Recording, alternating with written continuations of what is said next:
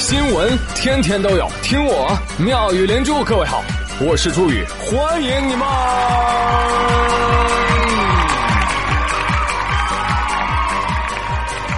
谢谢谢谢谢谢各位的收听啦！首先，请各位接收今日份的知识点：夜尽素，听过吗？搞什么鬼？这是一种主要在夜间分泌，就能够让人产生强烈上进心的一种激素。说该激素分泌的时候啊，哎呦，这个人呐、会深刻的反思自己之前种种荒废光阴的行为，痛定思痛，制定一系列的积极缜密的明日计划。啊，但是这个夜尽素呢，存在的时间非常的短啊，产生的效能呢，持续的时间也极短。那基本上第二天醒来的时候呢，就会通过尿液排泄的一干二净，烟消云散。是吧？你有吧？啊 对喽，到了白天就怎么样呢？混日子呗，嗯，对不对？就像马爸爸说的：“晚上想想千条路，早上起来走老路。”很可怕啊，很可怕了。这个事业倒还是其次的啊，重要的是它影响到了身体发育啊，同学们。哎，不是耸人听闻啊，宇哥这可是有科学研究的。美国佛罗里达州立大学的一项研究表明，工作性质和环境会影响大脑的认知能力。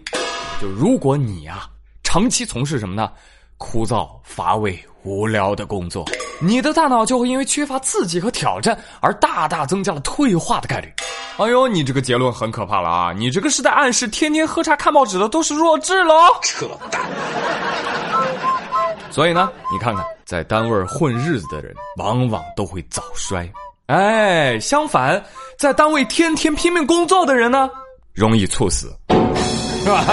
哎，反正早衰和猝死，你选一个吧，好不好？哎，左右都是死，不如快乐摸鱼，是 吧？跟你老板说，啊，老板，你给这点钱，我很难帮你办事啊。滚滚滚，都给老子滚！所以，综上所述呢，这项研究告诉我们，在单位混日子会早衰，在单位拼命呢会早死。所以关键在哪儿呢？不能上班。哎，听到了没有？不能上班啊！救你们的命啊！是吧？如果你在这个地方备受身心的折磨，别干了，没必要，是吧？那我给大家推荐一份工作吧，好吧？都是干工作，就是为什么？哎，接下来这份工作听起来。这么有干劲呢，我都想去了。Let it be in。什么工作啊？最近有一名印度的亿万富翁的女儿，就即将成为苏格兰圣安德鲁斯大学的大一新生。然后这个富翁老爹呢，哎呦舍不得女儿，担心怎么办呢？他发广告啊，准备招人了，招什么呢？招仆人，十二名佣人伺候他闺女上大学。你好，金主爸爸，我来应聘，请问工作需要做哪些呢？啊，包括叫床，嗯，叫小姐姐起床，帮小姐姐安排课程，处理人际关系，伺候小姐姐生活起居等等。那我们住哪儿呢？啊，我在大学附近给小公主租了一套豪宅，没毛病。你们可以住一起，当然你们是住佣人房啊。呃，我的这个团队呢有很多的工种，你看看你适合哪个？一位贴身女仆啊，就这个吧。豁出去了，干！滚！一位私人厨师，一名管家，一名司机，一名网管啊不房管，三名男仆，三名女仆，以及一名园丁。那工资水平呢，爸爸？啊，不多不多，不要嫌弃，每年三万英镑。看起来你很惊讶啊。最虐的呀，不是有钱人的世界我们理解不了，而是我们的工资啊，连有钱人的佣人都比不上。但是金主爸爸，有一句话不知当讲不当讲，那我就讲吧。想象一下，您的女儿过着这样衣来伸手、饭来张口的生活，却没有经历过给室友带饭、让下铺室友关灯、催室友打扫卫生、帮室友取个快递、被室友的呼噜声叫醒的大学生活，这该是多么的……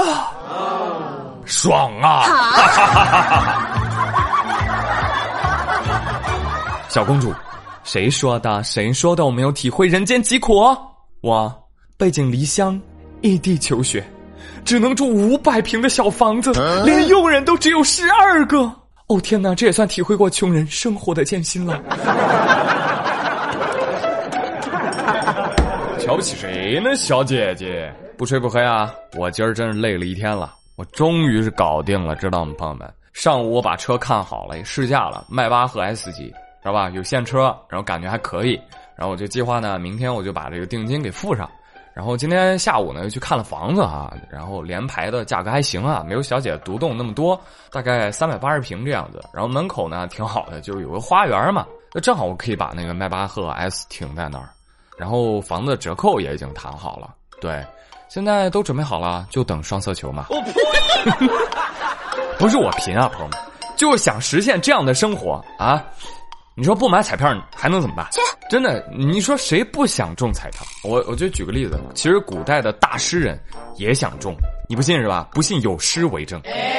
陆游说：“儿孙终得头奖日，家祭无忘告乃翁。”李白说过：“云想衣裳花想容。”一想中奖，脸就红。陈子昂也说过：“前不曾中奖，后不可预见。念采事之茫茫啊，独怆然而涕下。”他们也想中，但为什么没中呢？因为古代没有预测师啊。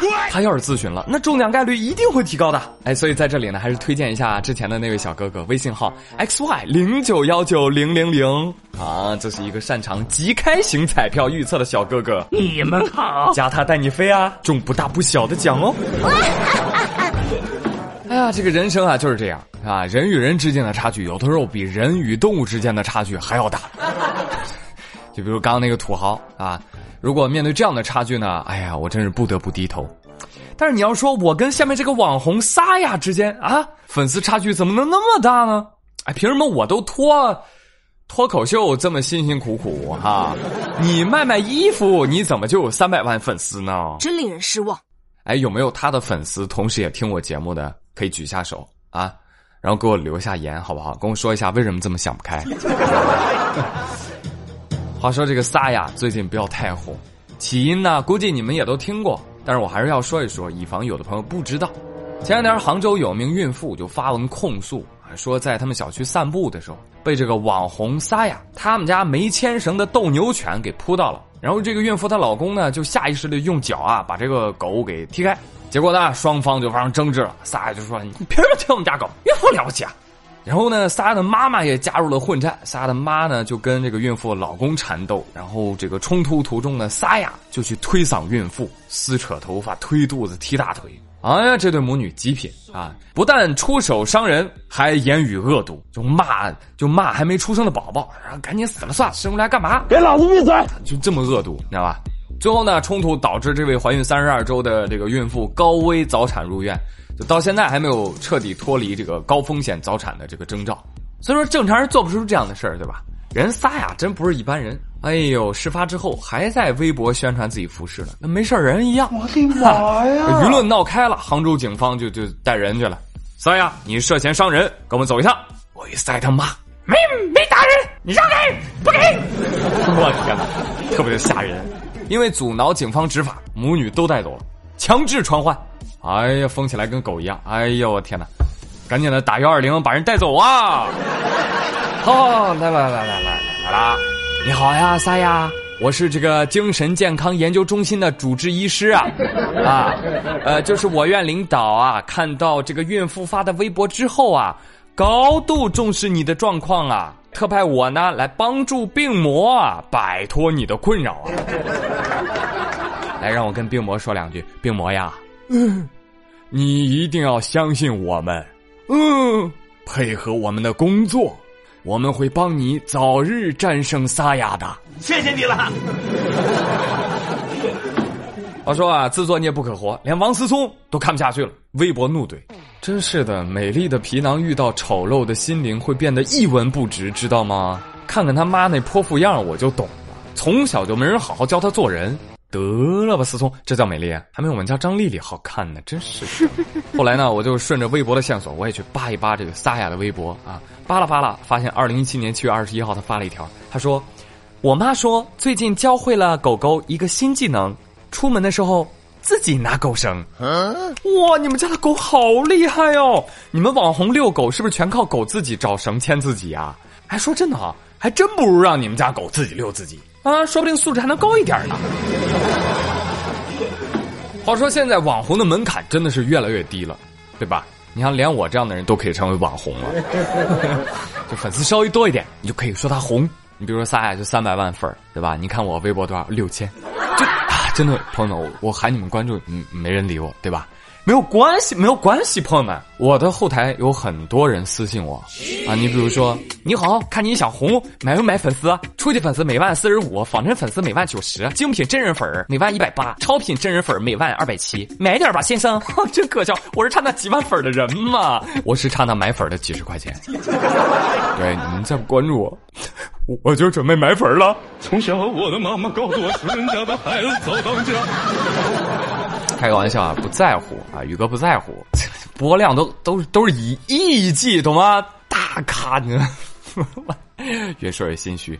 好吧，好吧，好吧。说回来哈，呃，我们常说人有三件宝，手脚和大脑，是吧？呃，我想跟这个撒亚说一句，手呢是用来牵狗绳的，大脑呢是用来思考，长着脚不是用来踹人的，明白吗？真的，人有一双手脚。可以干许许多多的正事儿，而不是这样。正确。再比如说前几天吧，安徽扬子鳄保护区内有一哥们儿也想不开啊，忽然就作死，干嘛呢？看到池中鳄鱼在那趴着不动，伸手就够它。哎，手摸了一下没反应，你看没关系，我不有脚吗？是吧？人有三件宝，不用手就用脚，一顿脚猛踹。哎，谁都没想到，鳄鱼特别有礼貌啊，特别有素质，比撒亚强多了啊，就没理他，你知道吗？默默的沉入池水中。但是现场有人报警了，太吓人了。这个民警接警之后赶往现场，就把这人控制住了，就问他：“你干什么呢？不知道这是危险动物啊？”我就是好奇嘛，我逗逗他。哦，你真厉害啊！然后这个游客就被批评教育放走了。怎么样？想想办法干他一炮。哎呀，这位大傻子啊，想来也不是对扬子鳄好奇啊，他是对死亡应该是比较好奇。哎，非常可惜啊，好好个腿上，你怎么长出了个傻子呢？你说，你说你这腿不要，你可以留给有需要的人呢。是吧脑子也是。敢问一下，你是不是五十一号 T 元素啊？缩写 SB 呀？依我看呢。还是作死捣乱的成本太低了，啊！依我看，批评的事儿呢交给警察，教育的工作还是得留给鳄鱼。鳄鱼啊，你你你先别沉下去，你你起来，还跟你说话呢。你杨子鳄，你也真是，你这外卖来了，你你为什么不收？啊？难道你你忘了你是条鳄鱼吗？你的死亡翻滚呢？无敌大浪花呢？是时候表演真正的技术了。不行啊，这届鳄鱼不行，下次动物园啊还得多进口一些。你你换上那个三五米的马来鳄，你你你让那小哥试试啊！我给你保证，第二脚下去，啊 我跟你说，全村吃饭。鳄鱼说：“哎呦，可不敢，可不敢，没那么嚣张。我早就听说了，这都是你们人类的套路啊！我要是吃了人，我就会被枪毙的。哎，你怎么知道的？这个老虎偷偷告诉我的。看把人家鳄鱼给吓的啊！”这都准备下半生吃素了，这个。好了，今天的节目要到最后了，来说一个问题吧。请问有什么漫画或者动画，它的角色穿着暴露无比，却没有给人卖肉的感觉呢？答案是海尔兄弟一条短裤勇闯天涯。最近有海尔兄弟的新消息了，你们听说没有？海尔兄弟的官方微博，呃，在昨天公布了新动画《海尔兄弟之宇宙大冒险》人物定妆照，还有上映的时间。但是呢，这个人物形象啊，又有所改变。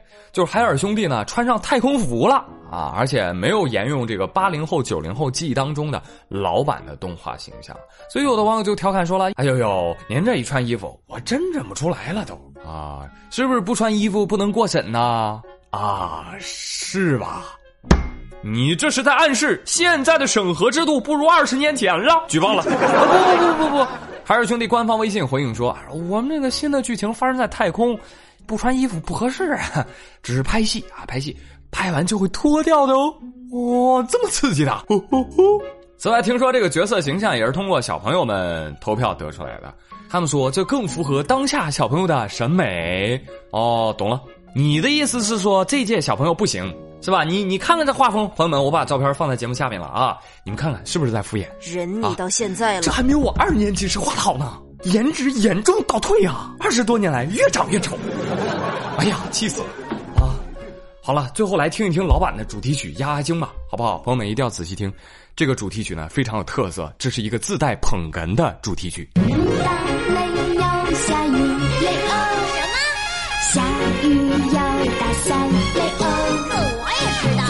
冷穿棉袄，雷欧雷哎呀。天热扇扇子，岂不就是？啊，一边听主题曲，一边跟你们说，本期的互动话题是什么呢？那些年你追过的动画片儿。你看，宇哥举个例子哈，你比如说我呢，就是从小就看小猪佩奇长大的，对，是不是跟你们一样啊？我都想好了，以后我儿子就叫猪佩奇。好了，赶紧给我留言吧啊！然后我来读一读这个上期，我看一看啊，都有哪些竹鼠发言了啊？哎呦，了不得了！现在竹鼠都成精了啊，真是不敢养，不敢养，统统烤了吃。来看第一只竹鼠啊，陛下小姐姐，她说啊，她说另外一个话题，她说。呃，就是有没有喜欢或者讨厌的老师？她说最讨厌的老师不存在的。我妈说了，学好了没机会讨厌老师，学不好没资格讨厌老师。另外，我妈还说了，做人要礼尚往来。朱宇，我喜欢你，所以你也要喜欢我哦。啊哈，我喜欢你。啊嘞，来看烟雨蒙蒙，他说对不起，我是学霸，我喜欢所有的老师。所有的老师也喜欢我，而我讨厌的是那种不做作业还借作业抄的人。你不借吧，他说我矫情；你借吧，这是我心血呀。我借出去了，有一种养了十八年的儿子要认别人做爹的感觉。那万一有地方我做错了吧，他又照抄，抄错成一样的了，还要连累我被老师骂。你说太恨这种人了。所以每次啊，我都是故意。故意错几道题，然后等他们抄完了，我再改回来。哦呀，考试也是一样的，哈哈哈没错，我就是这样的心机 boy。哎呦我的个乖乖，太可怕了！怎么有这样的人呢？你这都自己对自己动刀了，我也不好再说什么了。你这个自我剖析很准确啊！你这个心机 boy，还是劝你善良。真的，有空的时候你多教教我们这些吊车尾巴，好不好？好人一生平安。来看，敢问牛在何方？嗯，他说我上学的时候最不喜欢的是体育老师，为什么呢？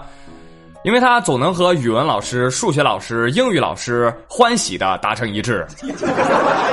我猪呢？他说，哎，这都怎么回事？啊小伙伴们，你们名字都怎么起的？这一个我猪呢，前面还有个我驴呢，家里牲口都丢了啊，到我这儿找呢，啊。猪丢了到我这儿好使，猪圈里都是；驴丢了，隔壁看看吧。我猪呢？他说教师节不存在的，因为在我们重庆，个个人都是老师啊。啊，教师节是整个重庆人的节日。哎，有没有听节目的济南的小伙伴？他们全程也是老师，打车老师，扫地老师，端茶倒水都老师。嗯，哎呀，说了一圈还是龟田小队长啊，最懂事儿了。这孩子，他说教师节到了，祝楼下美容美发店的 Tony 老师、Jackie 老师、Mike 老师、Kevin 老师、Andy 老师教师节快乐。好，再来说说第二个话题。嗯，如果你是竹鼠的话，你你会因为什么原因而被吃掉呢？你瞅啥？他说，一百四十五斤的竹鼠，了解一下。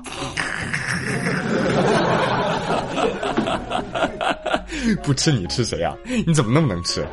小妮子她说：“ 如果我是竹鼠的话，他们会说好啊，你你居然敢这么完美，你让其他竹鼠怎么活啊？你你现在以死谢罪吧！我的天呐，这个不要脸的劲儿特别像我。”好了，朋友们，今天妙连珠就说到这里了。我是朱宇，感谢你们的收听。哎呀，既然都到了这个点儿了。不妨再多熬一会儿。一年一度的科技春晚——苹果秋季新品发布会，马上就要开始了，让我们一起熬夜看直播吧！